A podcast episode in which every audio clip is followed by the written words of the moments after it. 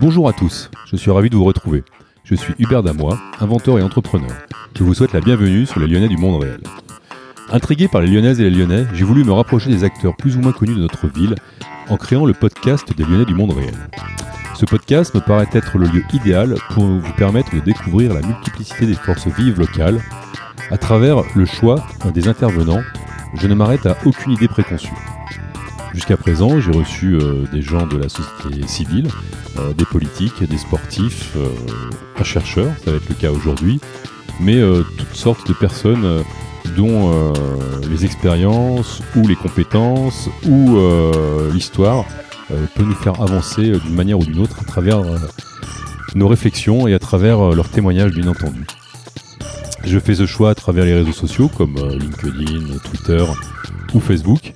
Et dès que quelqu'un euh, m'interpelle, ben, je le contacte et généralement euh, ils sont toujours d'accord euh, pour venir à plus ou moins longue échéance.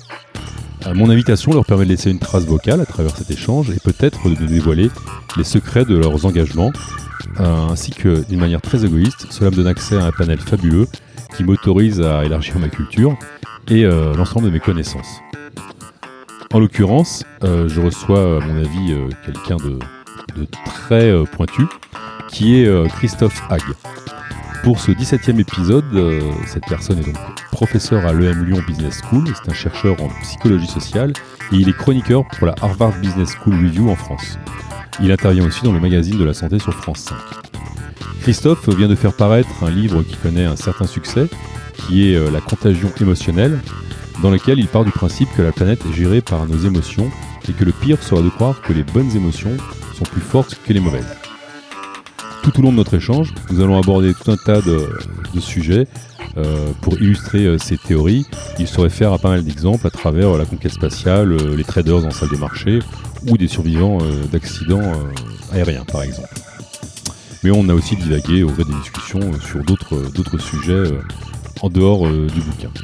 Christophe est quelqu'un de brillant, vous allez vous en rendre compte, et cette lumière va sûrement vous éclairer sur le sens de vos émotions euh, et pourrait peut-être vous, permettre de les, définir pour mieux les appréhender.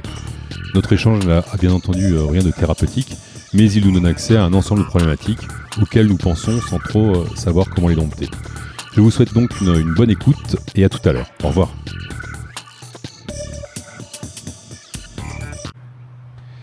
Amis des Lyonnais du monde réel, bonjour.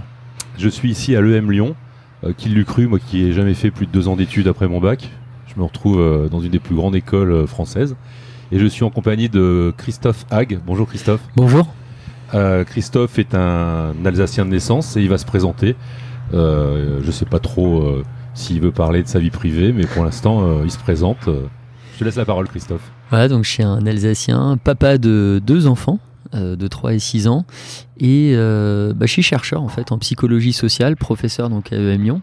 Et je travaille sur des thématiques euh, qui sont finalement pas si courantes que ça dans des business schools. Donc je travaille sur l'intuition, sur l'intelligence émotionnelle, sur comment les émotions ben, viennent servir en fait la décision.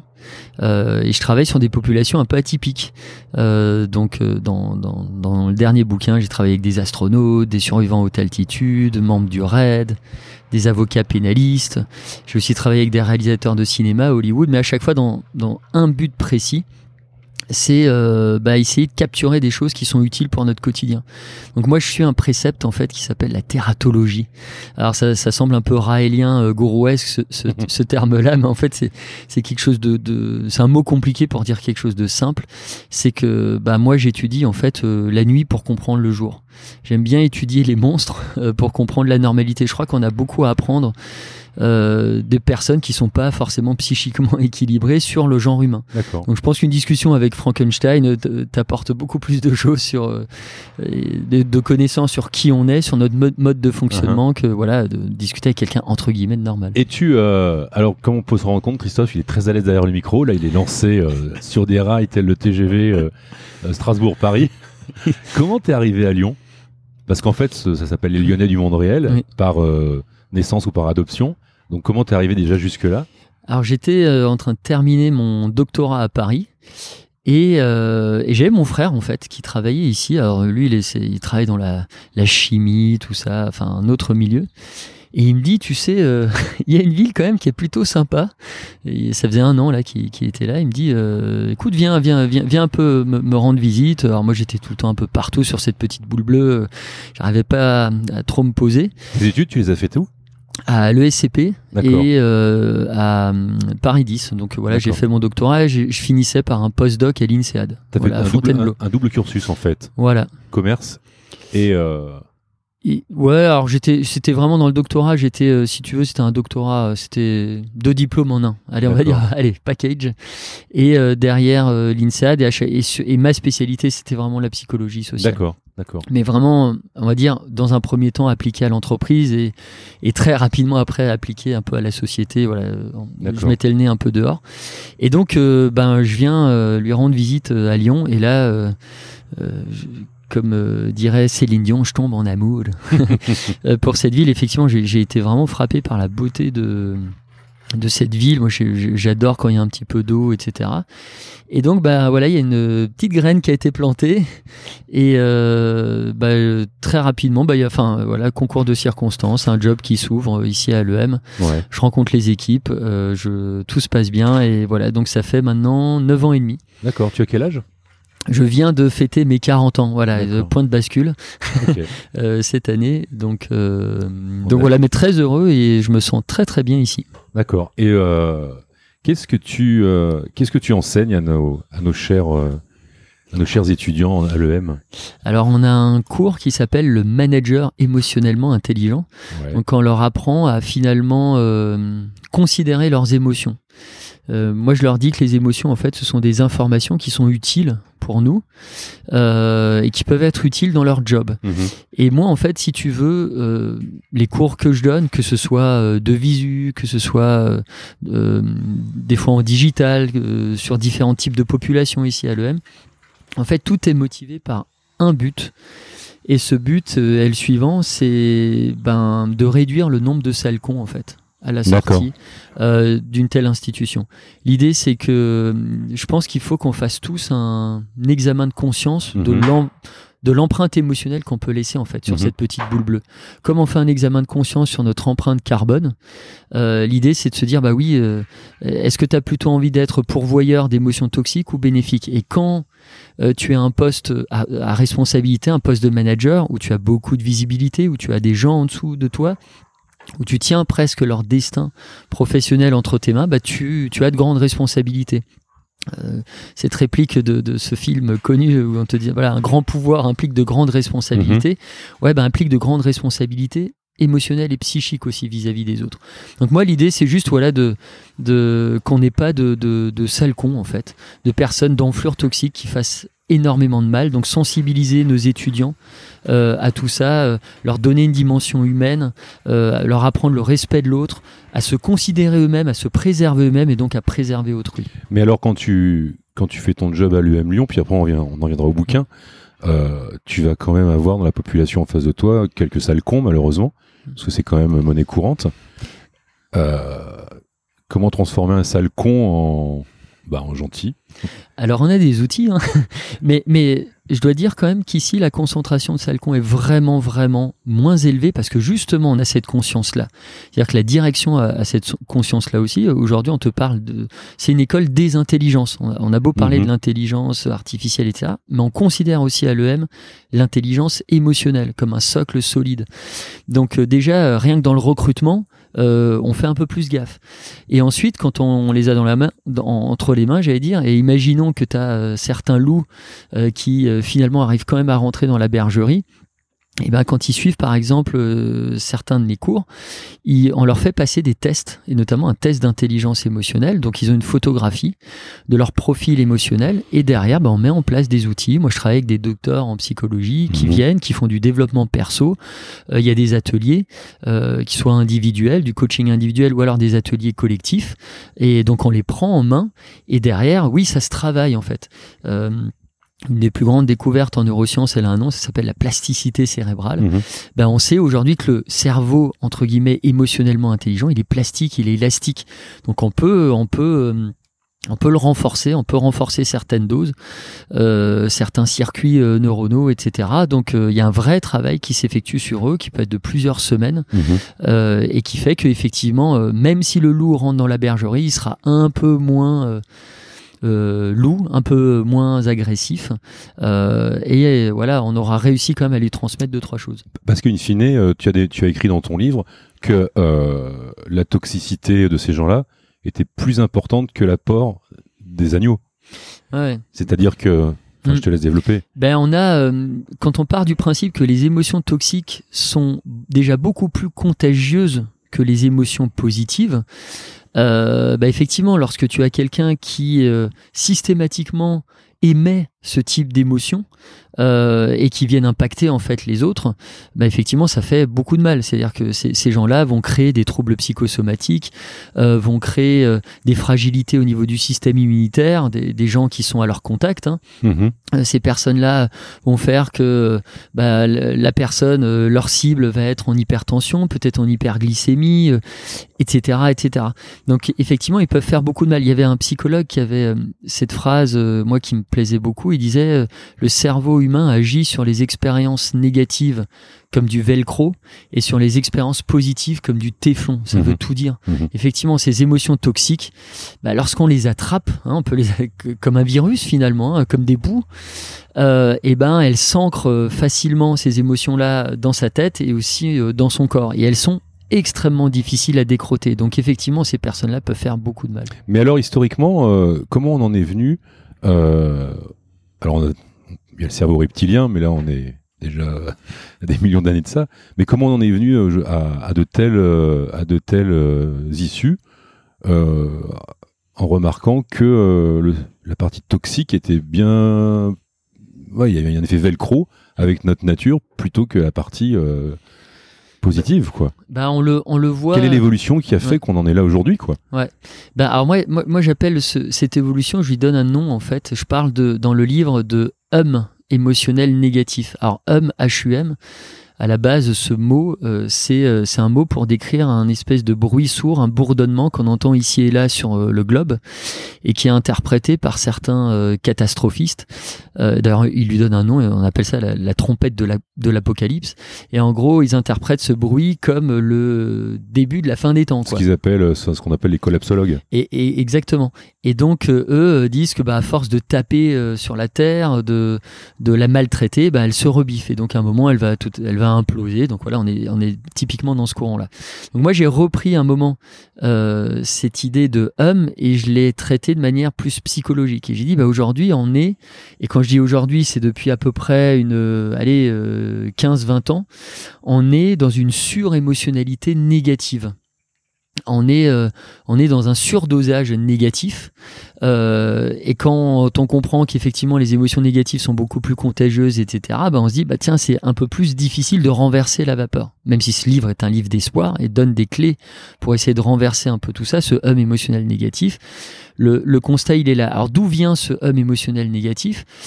Ben, il vient de beaucoup d'éléments. Déjà, on est sur une urbanisation croissante. Donc, qui nous coupe de, de la nature. Il y a tout Mhm. un tas d'études extrêmement sérieuses menées par des neuroscientifiques, euh, par des chercheurs en psychologie environnementale, etc., qui montrent que, ben, à force de se déconnecter de la nature, ben, on perd ou on se déséquilibre psychiquement. Euh, le simple fait, par exemple, de se promener euh, dans la forêt euh, régulièrement euh, peut faire baisser la tension artérielle, peut faire baisser l'intensité de la colère, de l'angoisse, améliore, améliore le sommeil, euh, multiplie même le, le nombre de cellules K. euh, euh, voilà, que, ah, je dis pas que ça va, on va soigner un cancer comme ça, mais en tout cas, on va améliorer les conditions euh, du malade en le mettant en contact parce que effectivement il y a ce phénomène là physiologique euh, qui est euh, mesuré moi, moi, je considère en fait que le être au contact enfin avec la nature c'est à peu près enfin la nature elle a le même pouvoir thérapeutique que John Coffey, ce héros dans la ligne verte de Tom Mhm. Hanks, Mhm. qui était capable chaque fois que quelqu'un allait le voir pour un problème, eh bien de transformer le négatif, le mal, en quelque chose de positif. Et on se déconnecte un peu de, de ça et c'est et c'est dommage. Quand on voit qu'à Londres, On en revient à ce que tu en parlant de bouddhisme et de ce choses-là, quoi. et exactement, ouais, et voilà, et c'est c'est c'est une forme même de méditation. Mhm. C'est-à-dire des fois on, on pense que c'est complexe ces, ces choses-là, que c'est que c'est des fois un peu ésotérique, farfelu. Non, c'est juste être reconnecté au réel, quoi. Et le réel, l'arbre, il y a rien de plus réel dans son enracinement, Mhm. dans sa production, euh, voilà. Et dans ton bouquin, quand tu parles de la ville, tu parles en opposition euh, du feng shui, c'est ça?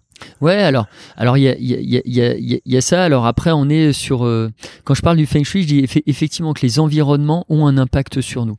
A, dans les années 30, il y avait, euh, on parlait d'architecture organique. Mhm. On attribuait des personnalités, des âmes, des émotions euh, à certains lieux, euh, que ça soit une forêt ou alors un, voilà, un bâtiment, euh, euh, une salle, une pièce, une maison. Et, euh, et pour illustrer ça, alors c'est encore un autre point, mais on peut prendre par exemple l'exemple de Notre-Dame. Mhm. Quand on voit ce qui s'est passé avec Notre-Dame, donc il y a déjà une personnification de Notre-Dame. Et Notre-Dame, on parle d'une dame, quoi. Il y y a un côté, euh, on lui accorde une féminité, une, il y a, il y a une dimension de maternelle aussi là-dedans. Elle représente un repère pour qu'on soit croyant ou pas pour beaucoup de Parisiens et pour beaucoup de gens au-delà de, au-delà de Paris.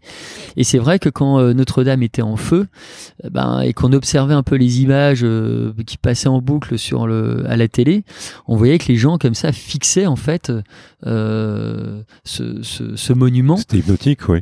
C'était hypnotique. Il y avait une tristesse collective. Mhm. Donc là, on était effectivement aussi dans de la contagion, mais on était dans une forme de contagion maternelle. Mhm. Un peu comme quand tu vas voir euh, ben, ta maman ou une grand-mère qui est sur son euh, lit de mort ou, ou à son chevet. Et là, il y a quelque chose de puissant qui passe. Et ben, c'est exactement la même chose. Et il y a des expériences en psychologie sociale qui montrent que lorsque deux personnes s'aiment d'un amour réel, profond, qui peut être euh, euh, un amour aussi maternel, et ben derrière euh, leur euh, respiration et leur palpitation cardiaque se synchronisent automatiquement. C'est ce que tu appelles la contagion émotionnelle. Voilà. Et là, la contagion émotionnelle, dans ce cas-là, je l'appelle même la contagion émotionnelle amireuse parce que ça peut Mhm. concerner, voilà, un amour, l'amour de sa vie, un, un amour charnel, ça peut être un, l'amour paternel, maternel, mais ça peut être aussi un amour en termes d'amitié Mhm. avec un lien affectif très très puissant. Bah là, on rentre en synchronicité et là, les émotions, elles passent beaucoup plus rapidement d'un individu à l'autre, elles se transmettent plus rapidement, plus intensément. Et pour faire le, lien avec ce que tu disais sur le feng shui, bah Notre-Dame, c'était ça. Il y avait, euh, il y avait une contagion directe en fait entre ce monument là et, euh, et les individus euh, et, et d'où d'où cette espèce de contagion de masse qu'on a pu tous observer. Parce que quand tu. Quand j'en reviens à ton livre, en fait, on va. Là, on est en train de, de rebondir dans le livre, dans Mhm. des multiples chapitres différents. Toi, tu pars d'un, tu pars d'un truc qui est super intéressant, puisque tu es fanatique, je crois, de science-fiction. Oui. Tu parles d'un film qui s'appelle Equilibrium, Mhm. où en fait, euh, ils inventent. Enfin, on va pas raconter le film, mais ils inventent un produit qui annule toutes les émotions. C'est ça. tu pars de là. ouais. Et donc, on se dit. Au début du bouquin, tu dis bah s'il part de là, ben on va fermer le bouquin parce que finalement, ce serait, on va résoudre tous nos problèmes.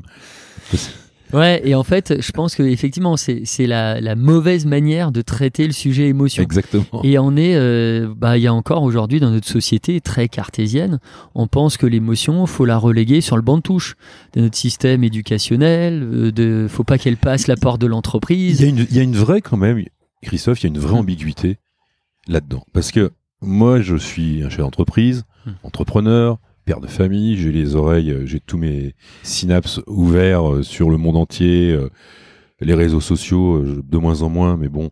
Et si tu veux, il y a une vraie, et pour moi, il y a un vrai antagonisme sur le fait de parler tout le temps d'empathie, d'émotion, euh, de l'homme, l'homme au milieu de l'entreprise, l'homme au milieu de la société.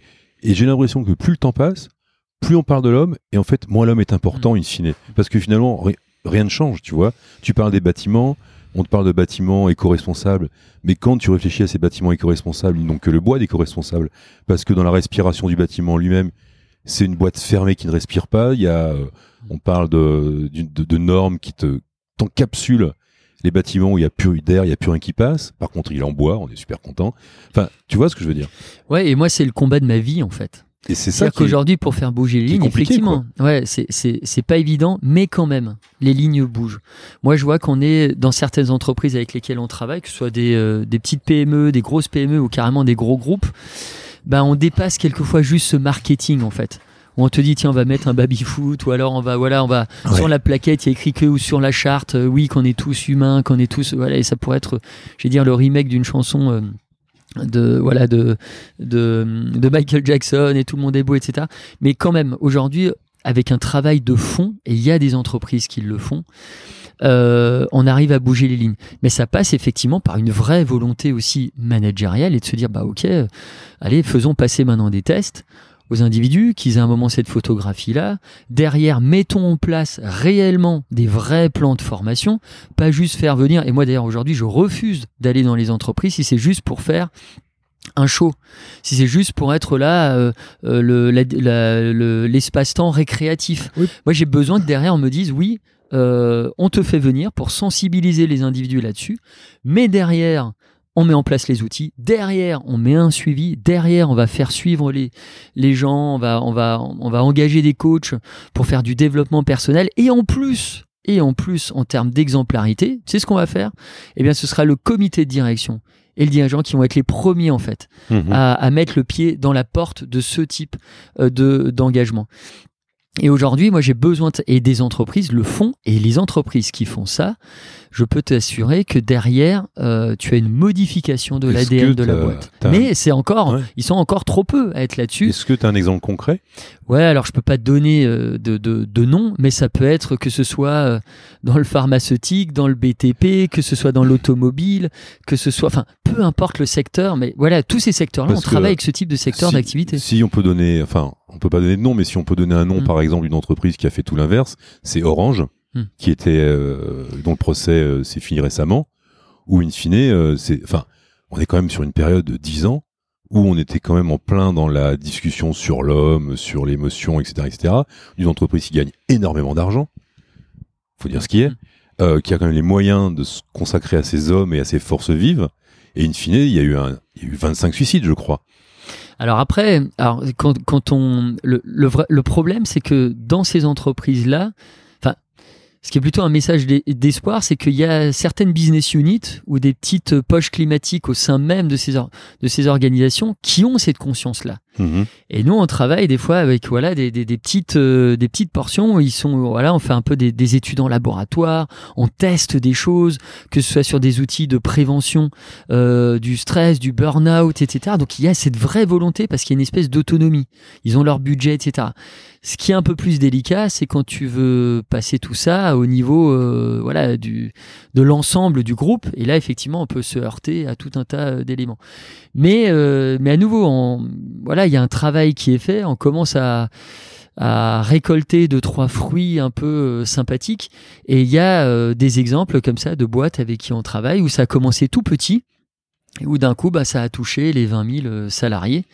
Et euh, et il y a eu vraiment un changement de culture organisationnelle. Mais c'est un vrai travail de longue haleine, Pas- mais c'est possible. Ah non, mais c'est pas. Bien sûr que c'est possible. Je te possible, crois. hein. mais- Mais si tu veux, quand tu, toi, tu parles de l'émotion euh, Mm. professionnelle, dans ton bouquin, tu parles de burn-out et de bore-out, Mm. euh, qui est le fait de s'ennuyer dans, dans Mm. son taf, etc. Et puis, à la fin de cette partie-là, tu dis que l'une des solutions, en fait, c'est quand, de ce que j'ai compris, Mm. cette graine que tu sèmes, en fait, finalement, elle fait appel euh, à ce qu'on appelle l'effet miroir du cerveau. Mm. C'est-à-dire que ça va se répandre Exactement. et c'est quelque chose dont j'ai, enfin, j'ai lu un bouquin récemment là-dessus parce qu'on est quand même, même si on fait des études sur le cerveau depuis très longtemps, Mm. on en est qu'au début, quoi. Ah T'as ouais. cet effet miroir, cet effet contagieux, t'as aussi cet effet cerveau qui, en fait, le cerveau ne, ne cesse jamais de grandir, puisque t'as des cerveaux qui sont donnés pour Mm. morts et qui, con- qui Mm. revivent et qui se. Donc, tu, cet effet miroir, tu penses que c'est celui-là qui joue dans l'entreprise, par exemple? Ouais, et c'est d'où la responsabilité à nouveau des, euh, des managers qui Mhm. sont très visibles, qui, ont, qui bénéficient d'un degré d'attention supérieur à la moyenne et donc qui sont de on va dire de très bons contaminateurs en fait. Mhm. À maintenant à eux de choisir leur camp. Est-ce qu'ils veulent être plutôt un maître Jedi ou plutôt un seigneur Sith? Et, euh, et c'est vrai que sur le papier, euh, Dark Vador, c'est, voilà, ça a l'air sympa. Mais est-ce qu'on a vraiment envie, quand on se pose vraiment la question, d'être un Dark Vador? Alors, ok, il y a ce côté un peu sulfureux, mais derrière les dégâts euh, qui sont occasionnés par ce type de comportement lorsqu'on est sur du toxique, etc., ils sont juste monstrueux. Et effectivement, quand on parle de, d'effet miroir, il y a une classe de neurones qu'on appelle les neurones miroirs Mhm. qui ont été découvertes, euh, euh, cette classe-là, euh, chez euh, les, euh, les singes il y a quelques années, puis chez l'homme, milieu des années 90. Et euh, en gros, moi je les appelle des, des neurones empathiques. Mhm. Donc, c'est-à-dire, ce sont des, ou même, on pourrait même parler de neurones paparazzi. Ce sont des neurones qui photographient, en fait, euh, tout ce qu'on fait, tout ce que les autres font, et euh, qui vont faciliter, en fait, ce processus de contagion émotionnelle. Et donc, c'est effectivement via eux et d'autres mécanismes euh, que ce, ce transfert euh, s'opère d'une personne à une autre, qu'on entre en empathie avec quelqu'un, etc. Et donc, à nouveau, lorsqu'on est à un poste à responsabilité, pour rester dans dans le milieu de l'entreprise, bah ouais, on a un devoir là-dessus. On a un devoir de, de, de réfléchir finalement à quel type d'émotion on veut émettre et, et, et être conscient des dégâts qu'on peut avoir sur, sur autrui. Mais quand tu, tout à l'heure, tu parlais de, de Luke Skywalker et Dark Vador, Mhm. je sais pas si tu devais faire référence à un, à un psy anglais, non? Non, mais après. Parce qu'il ouais. y a un psy anglais qui a écrit un truc, un bouquin en anglais euh, que je suis en train de lire, euh, sur euh, pour être un bon Luke Skywalker, il faut savoir quel Dark Vador on est. D'accord, non, mais je l'ai pas lu. Je l'ai Non, pas non, lu, mais c'est- il est. En fait, bah, je vois. il parle du fantôme qu'on, des fantômes qu'on a en nous Hmm. et de nos pires défauts. On Hmm. a tous des défauts. On a tous des défauts Ouais. qu'on veut éteindre, qu'on veut mettre Mm. à gauche. Mais il dit, avant de parler de, de, de ces émotions positives, il faut d'abord savoir se connaître soi et savoir comment empêcher ses- ses- sa- son côté Dark Vador euh, de naître. Et c'est l'examen de conscience dont je te parlais avant. Exactement. Effectivement, savoir ce qui est à droite et à gauche euh, de, de ton tableau, en fait. Exactement. Et, et quand tu commences à conscientiser ça, et quand tu commences même à le verbaliser, bah t'avances en fait. Mais c'est hyper compliqué dans, une, dans, un, dans, un, dans un ensemble social. C'est compliqué, en même temps, c'est pas compliqué. C'est-à-dire qu'à un moment, tout est une question d'intention, comme toujours. Hein. Mhm. Euh, tu as des gens qui, euh, et ça c'est encore un autre euh, problème, mais tu as des gens qui voudront rester victimes toute leur vie. Et donc qui, euh, voilà, bah, c'est comme ça, c'est comme ça, qui seront juste sur une colonne. Voilà, bah, c'est celle où, bah voilà, c'est, euh, il m'arrive que ça à moi, etc. etc. Et puis tu en as d'autres qui à un moment se disent, bon ok, là... euh, je vois bien qu'il faut que je change deux trois choses dans ma vie euh, et je veux rester en résonance avec certaines de mes valeurs. Bah, qu'est-ce que je fais? Et quand tu te poses ce type de questions, bah, c'est déjà le c'est déjà le début de la solution. Et c'est comme quand l'émotion en soi. On parlait avant de de voilà l'émotion euh, qui peut être refoulée, etc. L'émotion en, en soi, est- elle est fonctionnelle Mhm. elle peut être utile. Elle te dit des choses sur toi, sur l'environnement, sur les autres, sur les intentions des autres, sur tes besoins propres. Ne pas l'accueillir, c'est déjà d'une certaine manière s'handicaper. Mhm. Donc en fait, quand on comprend juste ça, et moi c'est l'objet quand je vais faire des conférences, quand je donne des cours, c'est je, leur- je- je- je dis à mon auditoire, la, la seule chose à retenir, c'est que l'émotion c'est c'est pas mal en soi, c'est quelque chose qui peut être supra utile, même si euh, il y a certaines émotions qui des fois le sont pas, euh, parce qu'elles sont euh, disproportionnées, parce qu'elles tombent juste pas dans, dans le bon timing, dans le bon espace-temps. 9 peurs sur 10 quand même aujourd'hui sont totalement fantasmés. C'est des décors en carton-pâte à Ray Harryhausen des années 40. Mhm, mhm. Et ces trucs-là, si t'es pas émotionnellement intelligent, si t'as pas fait ton examen de conscience, si tu t'es pas développé à titre perso, ben ton, ton cerveau il se fait avoir comme un bleu. Il va traiter cette information, il va sortir l'artillerie lourde, ça va être extrêmement énergivore, il va, il va, il croira en fait qu'il sera juste en train de traiter une information utile, alors que c'est- c'est pas le cas. Donc ouais, mais, mais il suffit à un moment de se dire, ok, c'est quelque chose d'utile, allez, je m'y intéresse un peu, je lis des bouquins là-dessus, euh, je commence un peu à me poser deux trois questions Ouais, je m'éveille à ce. ce- je m'éveille à ouais. tout ça et le et, et ben ça c'est le début de. Et d'ailleurs dans cet esprit là on a créé euh, enfin on a confondé avec deux anciens de l'école de l'EM une start-up qui s'appelle Moodwork D'accord. et cette start-up en fait elle a donc elle a elle a créé des solutions pour les entreprises euh, Moodwork etc qui, qui, est, qui est un truc assez euh, original et euh, on a aussi euh, lancé des apps et notamment une app qui est totalement gratuite il y a même pas de pub dessus et pourtant je suis dans une business school voilà j'ai pas je le fais de manière totalement philanthropique et on l'a on l'a on l'a conçu avec une chercheuse à Louvain euh, qui travaille aussi sur les émotions. Elle s'appelle Dr Mood, DR, plus loin Mood, M-O-O-D, comme l'humeur. Ouais. Et euh, cette app euh, te dit en moins d'une minute, donc tu réponds à des questions euh, euh, psychologiques, ou alors des fois c'est juste sur un examen, un espèce de scan de ton corps. Mhm. Et derrière, cette euh, app te va te dire, tiens, voilà l'émotion que tu ressens à l'instant T. Parce qu'on est quand même dans le pays où on a le plus de difficultés à mettre un mot sur ce qu'on ressent, à labelliser ce qu'on ressent. Donc Tu veux dire que la, que la France est championne du monde de la, ah, on est, du ouais, non-dit Ah ouais, on est et, et à plusieurs reprises. hein. Chaque année, on, re- on- on récupère notre titre, malheureusement. Et donc derrière, il y a, il y a- il y a- il y a cet effort-là qu'on, voilà, enfin, il y a, ce diagnostic-là qui est posé. On te dit l'émotion que tu ressens à cet instant T, quels sont les bénéfices et les inconvénients à ressentir ce type d'émotion. Et si nécessaire, l'app te donne des, des petits exos à faire qui sont faciles à faire chez soi au boulot ou dans la rue, qui durent moins de 5 minutes et qui te permettent, ou quelquefois un peu plus, mais on te prévient, Enfin, c'est pas euh, tu vas te fouetter pendant. euh, non, non, non. C'est sur la base voilà, de résultats de recherche, de conseils de, de cliniciens aussi, etc. Et derrière, euh, ben derrière, tu régules si nécessaire ton émotion. Et ce diagnostic, il est supra utile. Et on Mhm. est souvent incapable de le faire. Et c'est comme quand tu vas chez le médecin. Si le médecin il pose le mauvais diagnostic, bah derrière, comment veux-tu que son ordonnance soit bonne en fait? Enfin, peut-être que tu t'es mal exprimé aussi sur ta douleur.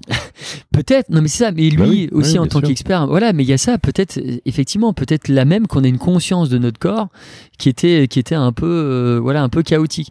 Donc effectivement, dès qu'on peut verbaliser une sensation qu'on a en nous, qu'on peut mettre des mots, etc., qu'on peut avancer, bah c'est top. Et cette étape, d'ailleurs, notre reco, c'est dire, c'est une béquille qui doit juste vous servir quelques mois. Et après, tu l'abandonnes et tu deviendras totalement autonome Mhm. et tu es lancé sur cette espèce d'autoroute de compréhension de toi. Mais dans ce que tu dis, et là tu m'as tendu une perche euh, que je vais saisir, euh, quel est à ton avis la... Parce que moi c'est un truc qui m'interpelle énormément, la... le rôle des applications du digital et des réseaux sociaux dans ce que tu dis, dans ce que tu fais, parce que moi aujourd'hui, euh, j'en parle souvent dans mon podcast, c'est je suis confronté à deux adolescents à la maison, et je suis confronté aussi à une population jeune dans mon entreprise, où mon combat, c'est de leur dire euh, déjà travailler, arrêtez de regarder votre téléphone, et puis arrêtez de, de, de, de, de, de- de ne pas filtrer tout ce que vous vo- voyez.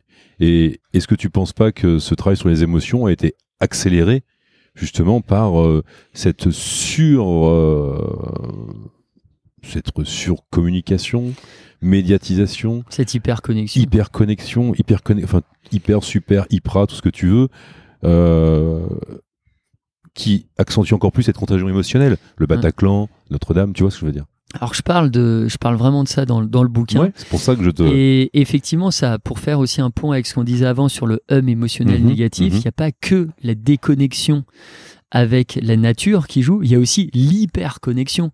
Euh, le, voilà, moi j'ai envie de dire, le diable s'habille euh, en GAFA. Et on a, on a, euh, il y, a, il y a un phénomène qui a été observé par euh, des chercheurs et qui s'appelle FOM. En anglais, Fear of Missing, la peur de manquer un Mhm. truc. Quand tu appartiens à une communauté, tu me parles de l'ado qui, qui, qui appartient à une communauté sur un réseau, que ce soit sur Facebook, euh, euh, Insta, etc., peu importe. Euh, bah derrière, en fait, si tu veux, il a une certaine angoisse dès qu'il se déconnecte. Parce que se déconnecter pour lui, c'est louper une information et c'est peut-être même d'une certaine manière se faire rejeter Mhm, socialement. mhm. Et quand on sait qu'aujourd'hui la plus grande peur, c'est pas celle de se faire courser par une créature féroce avec de la bave à la commissure des lèvres, mais c'est juste d'être rejeté par sa communauté, d'être ostracisé. Et d'ailleurs, la zone du cerveau qui s'active quand tu ressens cette sensation-là, c'est la même que quand on te pète le tibia. Donc, Mhm. euh, à moins d'être Mhm. sadomaso, tu veux pas euh, expérimenter ce type de sensation-là. Et bah derrière, bah qu'est-ce que tu fais? Bah t'essaies de rester connecté. Et donc t'as cette espèce d'angoisse toujours dès, que- dès que t'es hors champ, hors connexion.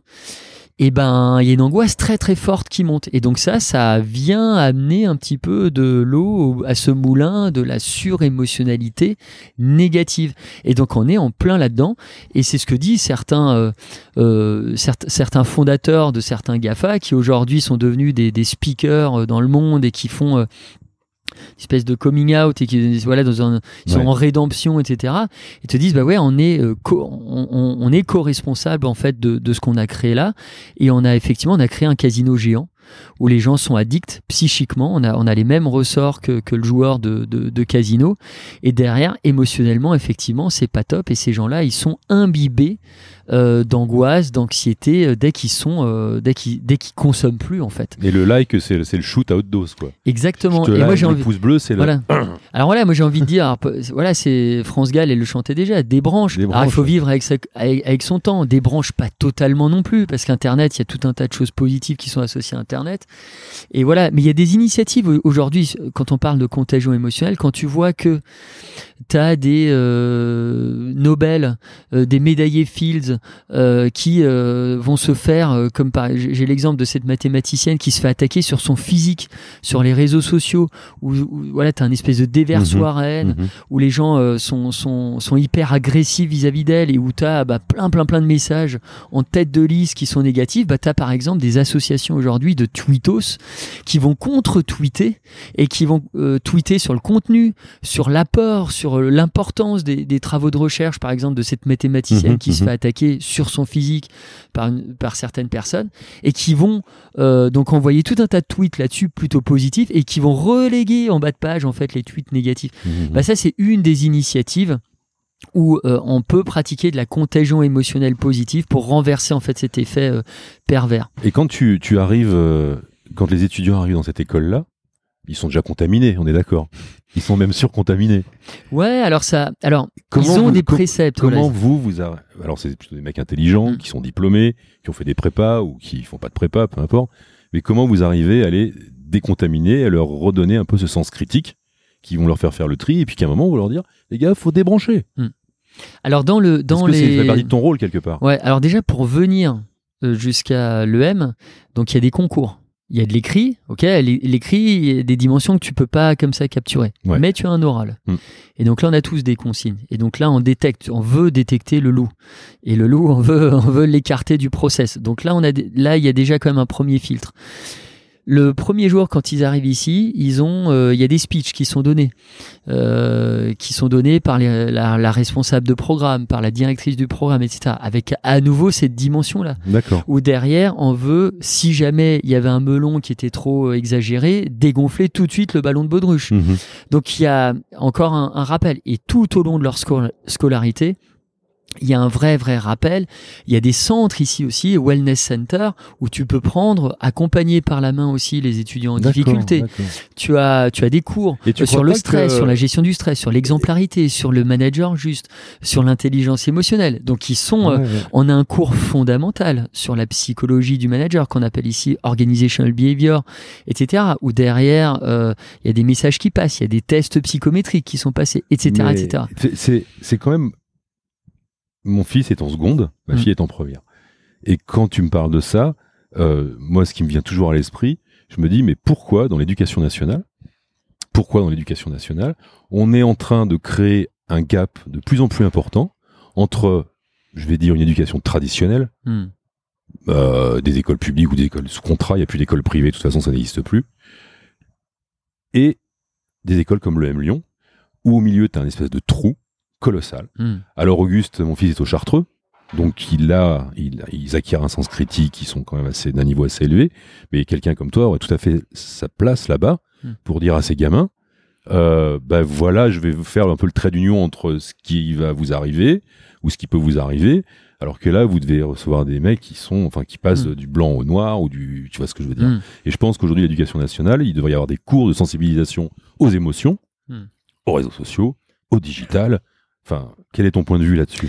Alors j'ai écrit euh, il y a il y a un ou deux ans un- une petite chronique euh, et qui s'appelait euh, enfin je militais pour une éducation plus émotionnellement intelligente et je parlais alors on peut parler plus tard de l'éducation parentale, Ouais. parentale, etc. Mais je parlais de l'éducation mais- aussi nationale. Et là, Il y a trois piliers, de toute façon. Il faut Voilà. que les trois piliers soient, soit aligné, soient alignés. soit aligné. Et là, pour l'instant, ils le sont. Ils le- globalement, ils le, ils le sont pas, en tout cas Ils en France. Voilà, où ils le sont plus. Et, et, et ce que ce que moi je dénonce, c'est que effectivement, à un moment, euh, ben, cette sensibilité à développer ses, les- ses compétences émotionnelles, la mise en place de tels programmes, ben, alors, c'est soit fait isolément à l'initiative de la maîtresse, etc., où elle sort un petit peu du cadre, etc., et elle le fait de manière un peu, en étant un peu hors la loi. Où elle fait intervenir quelqu'un. Où elle fait intervenir. Voilà, il y, a ça, mais globalement, voilà, dans, dans le programme, on est. Euh, ouais. Et quand on voit que les petits Américains, ils ont euh, certains d'entre eux ont développé un programme qui s'appelle CEL comme celle de table Social Emotional Learning où derrière tu apprends euh, à développer ton empathie, à développer le consensus dans la prise de décision, à développer ce qu'on appelle l'écoute active. On est quand même très peu à pratiquer l'écoute active. Quand on converse, les gens ont plutôt envie de placer leur point de vue, ils n'écoutent pas réellement. Donc là, on leur apprend ça. On leur apprend à reconnaître leurs besoins. On leur apprend à euh, même faire de la micro-méditation, etc. Bah derrière, le résultat, ils sont des meilleurs. Ils sont, enfin, le relationnel est amélioré, ils ont plus confiance en eux, ils obtiennent même des meilleurs scores en mathématiques. Mhm. Ils vont plus loin euh, dans, dans, leur parcours de vie. Ils obtiennent encore plus facilement des jobs, euh, les, jobs qu'ils avaient ciblés. Enfin bon, tout, ils sont en meilleure santé. Enfin, il y a plein, plein, plein de bienfaits qui sont associés à ça. Aujourd'hui, euh, ça, ce sel-là, euh, ce, type de programme, on le retrouve effectivement dans certaines écoles alternatives. On, le retrouve à l'initiative individuelle de certaines, euh, certains maîtres ou maîtresses, etc. mais voilà, mais pas assez à mon goût. Mais, mais quand même, aujourd'hui, moi je vois la jeune génération aussi d'instit, etc. Ils sont vachement preneurs de ça. Mhm. ma fille de qui, vient là d'avoir 6 ans, mais qui était, euh, je me souviens, sa première année en maternelle, c'est quelqu'un qui est euh, qui est euh, hypersensible parce qu'elle est, mhm. bon, elle est précoce. Moi, j'ai vécu à peu près la même chose mhm. qu'elle, donc on est on est très similaires sur notre en tout cas notre premier parcours de vie là petite enfance donc très très sensible émotionnellement au début voilà c'était compliqué la maternelle voulait pas y aller il y avait une espèce d'angoisse à y aller etc on a un peu discuté avec la maîtresse et euh, la maîtresse a mis en place quelque chose qui a juste désamorcé ça. Alors, elle n'était pas la seule dans ce cas. Il y avait, il y avait ses petits, quelques-uns de ses petits camarades qui étaient aussi dans ce cas de, euh, dans ce, cas-là. Eh bien, elle a mis en place des, euh, des cartes représentant les six émotions de base. Mhm. Donc tu avais le, faciès, l'émoticône si tu veux. Ce que tu as mis sur le sur ton sur le couverture, sur la couverture, voilà, qui est aujourd'hui le le signe des émotions reconnaissables un peu partout Mhm. sur cette petite boule bleue. Et avec derrière, ok, le nom de l'émotion, euh, une petite définition de l'émotion, et derrière, euh, ils avaient un espèce de, tableau avec leur nom, et il fallait apposer en fait euh, le- l'expression émotionnelle à côté de ton prénom.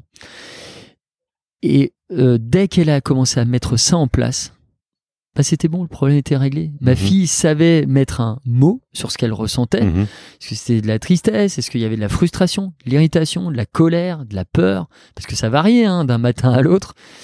Et en mettant un mot là-dessus et en l'apposant comme ça, on se dit oui, c'est ça, c'est moi, c'est ce que je ressens là maintenant. Mhm. Et ben, bah, la, la journée commençait bien. Elle avait régulé de cette manière-là son émotion. Bah, ça, c'est juste un outil simple à mettre en Mhm. place, qui est mis en place dans les programmes CEL à la petite enfance, au niveau de la crèche déjà, etc. Et qui permet aux, aux, aux enfants bah, déjà d'avoir une compréhension d'eux-mêmes. Et, et, et quand tu mets un mot sur un truc, parce que le simple fait de ne pas savoir ce que tu ressens peut déjà faire peur, peut déjà angoisser l'enfant. Le simple fait de le labelliser à un moment, et d'ailleurs chez l'adulte aussi, hein, Mais carrément. Bah, le simple fait de la- parole, mais mais Mm. carrément. Enfin, je pense à, pendant que tu me parles, je pense à tout un tas de situations. Je pense à ton bouquin déjà. Quand tu parles de la NASA, quand tu parles de Wall Street, quand tu parles de l'Everest. Alors je vais pas aller après parce qu'après j'ai pas fini le bouquin. Mais finalement, si dans tous les cas que tu décris, euh, le, les gens avaient mis des images et des mots sur leurs émotions, euh, bah, dans le cadre de l'Everest par exemple, tu parles de deux possibilités le chacun pour soi ou le un pour tous et tous pour un. Et déjà, bah, déjà ça, ça règle. Moi, j'ai fait une épreuve sportive l'autre jour. J'avais dans ta tête ton bouquin. Hmm. Attention, tu viens dans, tu, tu viens dans le rouge. C'est quoi cette émotion? Contrôle-la. Détends-toi, respire. Et hop, hop, hop. Tu, tu vois ce que je veux dire? Et oui, mais c'est et, c'est- et ce, ce- ce C'est livre-là. facile. Et c'est Voilà. facile. Mais l'idée, l'idée vraiment de ce livre en plus, moi, je suis un raconteur d'histoire. Mais il est compliqué ton bouquin. Il, Ouais. est, il faut lire. Enfin, Ouais. faut pas le lire. euh, Non, il- parce qu'il est. il est lourd. Tu vois ce que je veux Ouais. dire? il- alors, il est, il est. C'est un livre qui est. Moi, je suis un raconteur d'histoire. Donc derrière, je pars. Et quand tu dis lourd, il peut y avoir plusieurs choses parce que c'est des situations qui sont. Hmm. Qui peuvent être, voilà, quand, quand tu as à survivre dans la cordillère des Andes, qui a rien à manger et qu'à un moment tu es obligé en fait de manger de la chair humaine, Exactement. euh, d'un d'un camarade qui est mort euh, et que tu connaissais très bien à côté de toi, c'est pesant. Quand tu es dans une cour d'assises, C'est pesant. voilà, c'est voilà, mais il y a, il y a un- il y a un vrai poids émotionnel. hein. mais, mais je reste sur cette idée de et quand, quand tu es en cours d'assises, qu'il y a des choses euh, atroces en fait qui se jouent là. Mhm. Effectivement, c'est c'est pesant Euh, quand euh, les astronautes te disent ben, le retour sur Terre. Alors même si c'est c'est super là-haut. Mais quand tu as pris euh, ta cam là-haut et que tu retrouveras plus jamais ça sur Terre, même Mhm. si tu fais, toi qui es un sportif de, de haut niveau, qui, même si tu fais du triathlon, même si tu fais du kitesurf, même si tu fais de l'ascension en, en haute montagne, etc., ce- ça restera un ersatz par rapport à ce qu'ils ont vécu là-haut. quoi. Ouais, ouais. Et donc, ils te disent, bah, voilà, et même quand ils, voilà, ils te disent, bah, il y a des astronautes aujourd'hui qui se suicident. Il y a des astronautes. Euh, Claudie Ignorel a fait un, un, un Ouais. bore-out. C'est-à-dire qu'à un moment, elle s'emmerdait, mais, elle, avec un niveau d'intensité- extrême. plus, Alors qu'elle avait des euh, postes à responsabilité élevés. Mais tu vois, enfin, donc là, effectivement, là-dessus, c'est. Mais je pense que t'as un. Il y a un côté, c'est pas un livre qui est un livre psychologisant, c'est pas un manuel, c'est un livre qui te raconte des histoires, certes. euh, voilà, Mhm. c'est, voilà, c'est- ça peut être dur, etc.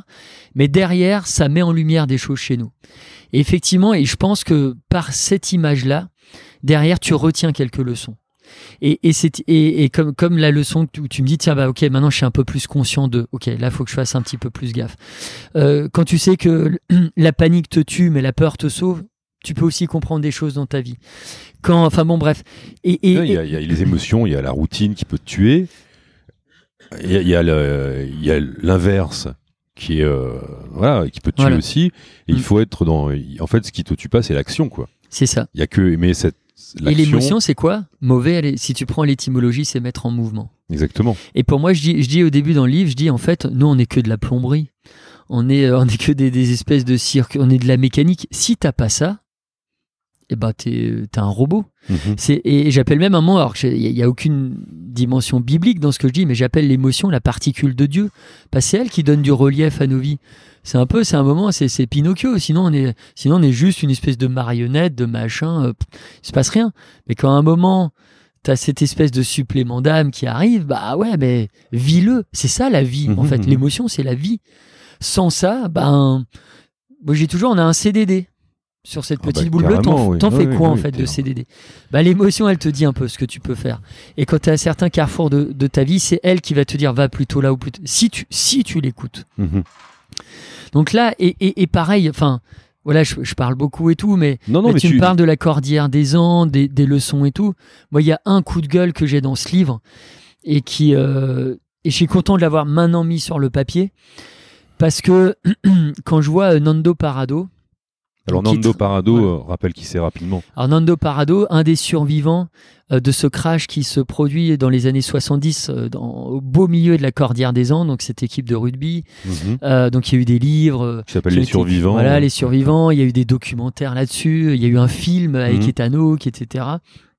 Alors Ethan Hawke interprète Nando Parado. Et donc Nando Parado. Tu l'as avec- rencontré Nando Parado. voilà, donc on, on s'est rencontrés. Ouais. Ça fait à peu près euh, euh, deux ans qu'on échange. Euh, donc c'est un vrai personnage. Donc lui, à un moment, est parti. Ils sont partis en binôme avec un de ses copains, les deux d'ailleurs plus courageux dans, l'affaire. Ils ont euh, traversé en basket, en t-shirt, machin. Alors, ils se sont équipés. hein. on les a équipés de deux trois choses avec ce qui, ce qui restait dans la carlingue. Et ils ont traversé la moitié de la cordillère des Andes pour pour chercher les secours. Ils ont trouvé les secours. Ils ont sauvé le- les, les- les- Mhm. les survivants, Mhm. euh, voilà, qui étaient restés euh, sur le lieu du, du crash ou à quelques, quelques mètres du crash. Et Nando Parado, il te dit juste une chose. Comme d'ailleurs, c'est ce que dit euh, dedans, parce que j'ai un survivant du K2 et j'ai un survivant ouais, de l'Everest. Tu les mets en parallèle. Ouais, Ouais, je les mets en parallèle à chaque fois. Et, euh, et il te dit une chose, moi, ce qui m'a sauvé, ce qui m'a fait avancer, c'est l'image en fait de mon père. Parce que dans l'avion, il vient de perdre sa mère, il vient de perdre sa fille, qu'il avait en plus réussi à convaincre de les accompagner. Ouais, Donc le poids. ouais, euh, ils avaient euh, une place dans cet avion parce que euh, il fallait remplir l'avion qui était pas cher, qui était, voilà, un, et puis lui qui leur était un avion de merde. En plus, il y a eu euh, un charter. un tiers des avions comme ça qui sont cassés la fait, figure. ouais. enfin, bon. Et donc, et donc il en plus, il pourrait se sentir un peu co-responsable parce que c'est lui qui les a invités Bien à sûr. venir pour aller faire du shopping après le match de rugby, etc. Bon, bref. Et, euh, et donc, il est euh, motivé en fait à retrouver son père. Et là, moi, je dis, dans la vie, il y a une valeur refuge. C'est pas l'or, c'est pas l'immobilier encore sous Macron encore moins. Euh, c'est il y a une valeur psychique refuge, c'est euh, la famille. Mais quand je dis famille, c'est au sens glo oui, général du terme. oui. C'est ton premier cercle affectif. Mhm. C'est les gens qui sont euh, voilà qui, doivent être là en premier secours euh, psychique. C'est les gens euh, voilà qui t'as vraiment avec qui tu devrais euh, chez qui tu devrais investir effectivement. Et je trouve qu'on est dans une société où on n'a pas assez de temps de cerveau disponible, notamment à cause de l'hyperconnexion, notamment à cause de plein de choses qui font que bah tu ne leur consacres pas assez de temps, tu n'investis pas assez affectivement. Mais c'est très français ça. Mm. C'est enfin, je suis désolé de le dire. Enfin, De c'est se très désinvestir. Et oui, Parce qu'aujourd'hui, quand un, moi qui ai travaillé en Afrique, je travaille au Mali dans des conditions compliquées. euh, Qu'est-ce qui m'a frappé là-bas? C'est le cercle, c'est la communauté, tu vois. Mm. Donc la petite communauté, c'est la famille. Après, c'est le village. Puis après, t'as des, t'as des castes, hein, t'as des, mais ils sont soudés. Tu vas en Asie, les vieux, ils sont pas tout seuls dans des coins. Ils habitent dans le noyau familial. Et en France, enfin en France, on laisse crever nos vieux dans des hôpitaux. Mm.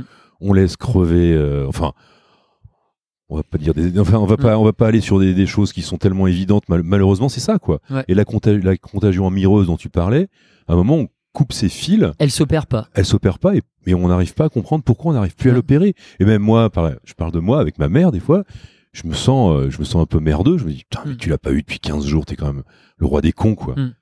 Mais on est responsable de ce qu'on fait de nos Bien vieux, sûr, effectivement. effectivement, il suffit d'aller à Niamey, il y a la pauvreté extrême, on voit quand même derrière comment ça fonctionne euh, d'un point de vue euh, affectif. Bon, c'est juste euh, autre chose. Je vais te donner un exemple. Parce que effectivement, on, on est responsable de ce qui se passe par rapport à nos vieux, mais nos vieux, ils sont aussi un peu responsables de ce qui se passe dans certains cas. Et ça, je veux juste pointer du doigt quelque chose de, de fondamental. Pour moi, en tout cas, et il est là mon, mon coup de gueule. Parce qu'aujourd'hui, quand tu vois, euh, il y a aussi une démission des grands-parents. Aujourd'hui, quand on est grands-parents, quand on a euh, 50, 55, 60, on est dans de la force de l'âge, Et etc. j'ai 50 ans, je suis pas grand-parent. Voilà. Attention, hein, Bah, ça va, ça, Christophe. hein. ça- va peut-être venir. Mais derrière, on a envie de vivre sa vie, etc. Ce qui est bien. Ouais. Mais quand on a des gamins et quand on a accès à ces, à ces petits-enfants, ok Mhm. parce que dans certains cas, on n'a pas accès à ces petits-enfants parce qu'il y a eu des problèmes familiaux, etc.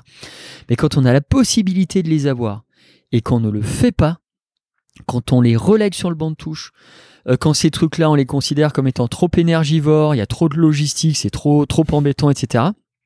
Eh bien, non seulement on va les handicaper eux, mais en plus on s'handicape nous. Et je vais donner un exemple tout- très clair.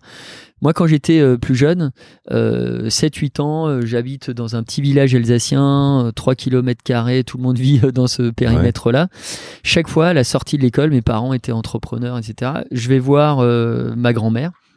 Et ma grand-mère, euh, elle m'accueille au niveau du salon, elle me gratte au-dessus du dos. Elle me parle en alsacien, elle me raconte les contes des frères Grimm. Il y a un soleil qui baigne la plupart du temps dans ce salon qui est très euh, lumineux, très vitré, etc. Là, elle a créé du lien affectif. Elle a, elle a ancré en moi un souvenir affectif qui Mhm. me sert chaque fois Mhm. que j'ai un moment de blues, que j'ai que j'ai peut-être une petite phase dépressive. Je, je le commande pas. Mon cerveau, il va chercher comme ça dans un espèce d'album photo de souvenirs émotionnants avec mon premier cercle affectif. En fait, un outil qui a un espèce de, re- de ressort de résilience. Mhm. Et ça, je l'ai. Mais je l'ai parce qu'elle a investi en moi quelque chose. Si elle n'avait pas passé de temps avec moi et tout, mon album photo de souvenirs émotionnants qui pourrait me permettre de, de me relever comme ça, comme un truc, bah, il serait tout, tout fin, tout, tout petit, tout minable. Et je pourrais pas utiliser cet outil-là. Donc déjà, quand on ne on consacre pas du temps comme ça, avec de la qualité, etc., à ces petits-enfants, ben on les muscle un peu moins Mhm. pour la vie qui est, hein, cette vie qui est pas évidente, où ils vont, ils vont traverser tout un tas de Et- phases difficiles, ils le font pas. Et ce qui est important à comprendre, je te coupe, c'est que quand on parle de résilience aujourd'hui, et Cyrulnik le dit, Mm. c'est qu'il doit y avoir un terreau Mm. favorable. C'est que s'il n'y a pas eu ce terreau dont tu parles, il n'y aura pas de résilience derrière. Et ce terreau, il se construit tout petit. Enfin, voilà, moi, ma grand-mère, elle m'avait dans les bras, mais quand j'étais voilà, bébé, etc. Exactement. Donc, a- Ouais, tout ça commence effectivement très tôt. Et maintenant, ce que je voulais dire aussi. Donc, effectivement, les grands-parents, si vous investissez pas là-dedans, euh, moi je pense qu'il y a une espèce de faute professionnelle hein, en- en- pour ce job de, le- de la grande parentalité. Et en même temps, si tu n'investis pas, comment veux-tu avoir derrière un retour, sur investissement affectif? Et moi, maintenant j'ai un peu moins le temps, mais je suis allé voir des petits vieux qui étaient en train de crever dans des EHPAD, dans des, et, et- ou qui étaient abandonnés, etc. Et ben, certains me disaient en fait, j'ai la lucidité de vous dire maintenant aujourd'hui Mhm. qu'en fait je suis responsable de ça. Parce que j'ai pas investi là-dedans et ils viennent pas me voir parce qu'il y a aucun intérêt à venir me voir. Et quand ils sont dans la dernière ligne droite, qui regardent dans le rétro, ils n'ont que des remords et des regrets. Je parle bien sûr pas de tous, hein, mais d'une certaine, de, de certains qui avaient la possibilité Mhm, d'investir mhm. là-dedans et disent bah ouais mes petits enfants ils viennent pas me voir, mes enfants viennent plus me voir parce qu'effectivement j'ai pas assez investi dans les petits enfants donc eux ils ont fait la gueule à un moment. Donc il y a le lien qui s'est aussi coupé à ce moment-là.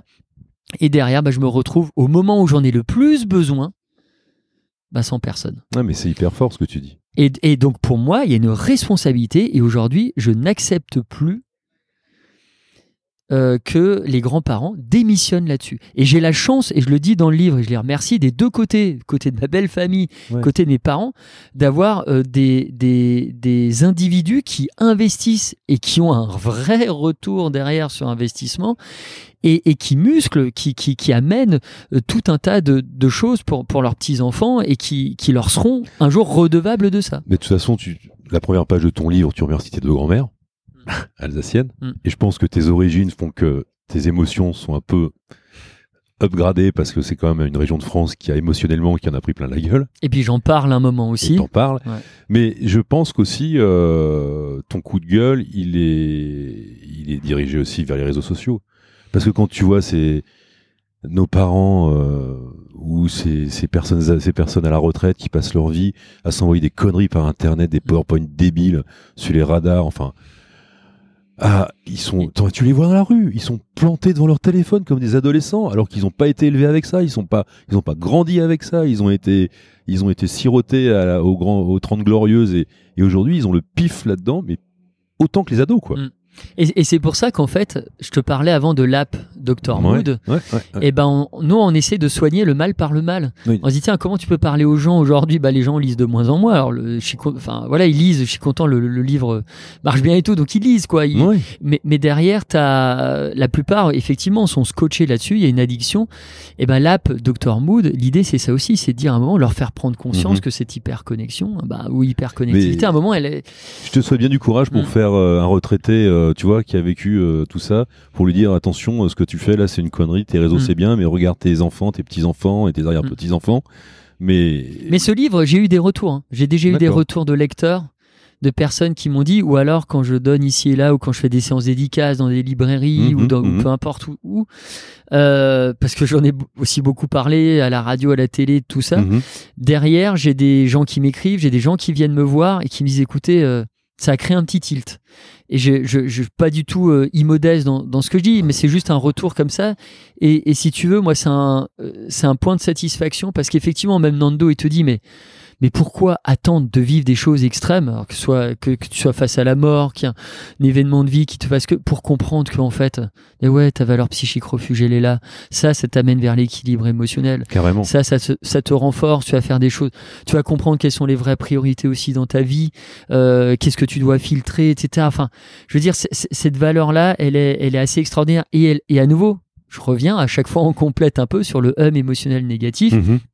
Déconnexion de la nature, hyperconnectivité euh, sur les, les réseaux sociaux, et- et- etc. Et l'autre euh, dimension responsable, effectivement, c'est ouais, pas assez de temps de cerveau disponible pour euh, finalement ceux qui comptent pour nous. T'avais lu ce bouquin de Michel Serres, Petite Poussette? Oui, ouais, ouais. Bah, voilà. Il est quand même fondateur dans le domaine. Mm, ouais, Enfin, ouais. où il t'explique comment le cerveau Mm. s'est quand même complètement désagrégé au fil des années Mm, à cause euh, quelque part ben, de la de le de l'évolution technologique quoi. Mm. Alors bon, on a beau dire qu'il y a une évolution, euh, la création destructrice du travail Mm. qui en crée à la fin, etc. Mais là, en l'occurrence, euh, on, est sur deux- de l'instant. Oui, mais on est sur de l'instantanéité quoi, qui Mm. fait qu'on remplit pas le, le fond de le fond de la bouteille. Mais les, je dirais, les deux peuvent coexister parce qu'il y a des avantages. Simplement, c'est une question de mesure et d'équilibre. C'est comme tout. hein. Et là, aujourd'hui, effectivement, on est, on est dans une démesure qui fait que bah, il y a un vrai impact psychique sur les individus. Et, et on le voit, là, les, les moins de 25 ans aujourd'hui sont beaucoup, beaucoup moins empathiques Ils Ah sont beaucoup moins là-dedans.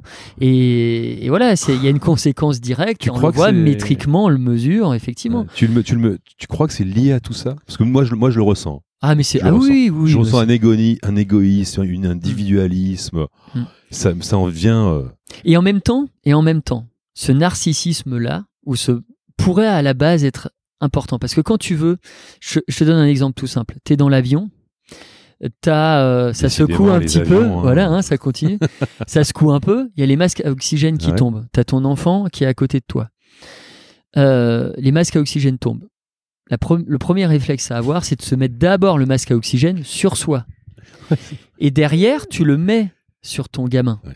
Si tu veux augmenter euh, juste la probabilité qu'il survive. Voilà. Si tu lui mets en premier, tu, tu augmentes la probabilité qu'il survive pas aussi après, si, si ça commence à se gâter. ouais, ouais. Mais le problème de notre société, c'est que les gens ont bien compris, ok. Ok, il faut bien mettre le masque à oxygène sur soi, mais ils oublient juste de le mettre après sur le Bah, gamin. D'accord. Et, et c'est ça le problème. Donc l'idée c'est ouais, enfin ok, préserve-toi, etc. C'est important, ton bien-être, c'est important. Mais derrière, faut en faire quelque chose. L'émotion positive, c'est comme une hirondelle. Elle, elle, elle- elle va pas devenir, euh, elle va pas loger chez toi de manière permanente. Elle est faite pour bouger, d'aller de personne en- personne. Et c'est pour ça qu'on est tous co-responsables du climat émotionnel dans notre pays. Euh, quand tu vois que un individu, un être humain face à un char peut générer tout un tas d'émotions qui vont être salvatrices, enfin qui, qui vont changer. Alors je dis La vision pour, du monde, euh, etc. Pour les ados, on parle de Tiananmen. Voilà. Ouais. Non, mais c'est bien aussi. voilà, c'est vrai que je précise pas, mais, Ouais, ouais. mais voilà. Mais derrière, euh, il y a ça et on peut nous, euh, à notre niveau, contaminer positivement les individus et, et créer en fait un mouvement. C'est l'effet papillon, c'est Mhm. les théories du chaos, Ouais, ouais, ouais. les battements d'ailes d'un papillon euh, au Japon qui va créer une tornade au Texas. Bah là, c'est la, la même chose. Mais comme tu le disais tout à l'heure, il faut d'abord se concentrer sur son cercle familial avant d'aller plus loin. Et Exact. aujourd'hui, les ados, ils vont d'abord plus loin et ils se recentrent de moins en moins. Ouais. Et s'il fallait trouver une autre image, c'est, je veux dire, un, tu prends n'importe quel artiste qui est devenu euh, une icône dans son, dans, dans son domaine, euh, ces personnes-là, à un moment, devaient maîtriser d'une certaine manière. Tu prends un artiste peintre, il doit, il doit maîtriser les basiques de Mhm. la peinture. Tu prends Einstein, même si certains le considéraient pas comme le super, un super grand ou physicien ou mathématicien, bah, il maîtrisait en fait des éléments euh, euh, basiques aussi des mathématiques. Mhm. Bah, c'est un peu la même chose. Si à un moment t'as pas cette sécurité là, si tu si t'as pas ce socle là, bah, c'est difficile après de s'épanouir, de, de, de voler loin, d'avoir euh, d'être créatif, etc. Et donc même euh, voilà, moi, moi j'ai euh, j'ai- j'ai j'ai souvent euh, Jacques Seguela avec qui je converse et qui me raconte un bouquin avec lui. voilà, ouais. et puis Ouais. qui me racontait toutes ces interactions avec Dali, etc. Mhm. Enfin bon, mais ces gens-là, avec, ça- ils avaient tous ça en commun. C'est-à-dire qu'à un moment, il y avait un socle euh, euh, précis. Euh, Seguela, il a cinq gamins hein, Mhm. de la même femme, Mhm. publicitaire, quand même. Ouais. Alors qu'il aurait pu. euh, Non, mais dans, dans son métier, c'est pas la tradition pas quand la même. Tradition, ouais. Et après, voilà, on on aime, on n'aime pas, peu importe. C'est, c'est... Mais derrière, il y a ce côté. euh, bah ouais, il a, il a, Il pour moi, c'était encore un, des derniers punks euh, médiatiques aujourd'hui. indifférent. C'est comme tapis, c'est comme. Voilà. euh, c'est le même trompe de mec, Voilà. quoi. C'est des gens encore qui, qui sont là et qui sont encore dans ce, cet univers un peu euh, standardisé, normé, aplati. Ce sont des gens encore qui sont euh, authentiques. On est d'accord, on n'est pas d'accord avec ce qu'ils disent, mais ils disent, Il faut ils être le disent quoi. Il faut Voilà. être authentique. Et écoute, euh, je te remercie infiniment, Christophe. Moi, juste sur le bouquin, qui était quand même le, le fil conducteur du, de notre conversation, moi, je conseille aux gens de le lire, mais je conseille aux gens de le lire en plusieurs fois. Mm. Parce que il y a une histoire, et puis après, il y a un chapitre qui est plus Un intense. débrief, ouais. Il y a le débrief, voilà. Donc, je vous conseille de Alors là, de l'acheter à 100% parce que moi, il m'a, il m'a servi, honnêtement. J'ai pas fini d'ailleurs. Il m'a vraiment servi et il s'est mis en, en résonance avec, je te parlais d'Audrey Sauvageon. Il s'est mis en résonance avec un bouquin sur le cerveau que j'ai lu. Il s'est mis, enfin, il se met en résonance avec des tas de sujets sur lesquels je, je réfléchis actuellement. Puis aussi, euh, tous ces réseaux sociaux dont je me suis débranché progressivement. Et ce qui me fait sûrement me recentrer sur ma famille parce qu'en fait, j'ai plus de nouvelles de gens, mais dont je me fous complètement, en fait. Mm. Mm. T'as 1500 mecs qui te suivent, mais finalement, il y en a 40 qui, sont intéressants. Et ceux que tu veux vraiment rencontrer, bah, tu prends ton téléphone et tu vas les voir. Mm. Donc, merci infiniment pour euh, tes écrits. Euh, merci de m'avoir permis de te parler et d'avoir pu rentrer à l'EM Lyon, enfin. Maman, si tu m'écoutes, tu vas être fier. Euh, je crois qu'on aura d'autres occasions de se parler. Si tu as des, un dernier mot à dire, je te laisse, euh, Voilà, je te laisse. euh, Non, moi j'ai envie de te dire merci à toi aussi. Et, et tu l'as souligné, ce livre, en fait, tous les chapitres sont indépendants. Donc il a vraiment été écrit un peu comme un. Voilà, c'est chaque chapitre, c'est comme un documentaire en fait. D'ailleurs, Mhm. ce livre euh, risque fortement d'être adapté aussi en documentaire télé un jour. Et donc voilà, c'est on peut le lire, euh, tout est, on peut le lire indépendamment. Et, et voilà. Mais encore un grand merci à toi et je suis heureux d'avoir eu cette discussion avec toi. Merci Christophe, à bientôt. Merci. Et voilà, fin de l'épisode numéro 17. J'espère que cet épisode vous aura permis d'avancer un petit peu euh, sur la réflexion euh, concernant vos, émotions, les mauvaises et les bonnes. Euh, je vous rappelle que le livre de Christophe Hague s'appelle La contagion émotionnelle, qu'il est aux éditions Albin Michel et qui fera un parfait compagnon pour les quelques jours que vous avez passés sur la plage. Je vous laisse donc euh, vaquer à vos vacances. Je vous remercie euh, pour le temps que vous passez à m'écouter. Et euh, je ne sais pas si je vais poster des épisodes pendant le mois d'août. Si je trouve des interlocuteurs, des intervenants sympas autour du bassin d'Arcachon, je ne manquerai pas de les, de les interviewer et de poster ça assez rapidement. Encore mille merci pour votre patience et pour votre écoute. Et je vous souhaite de bonnes vacances. Au revoir et à bientôt.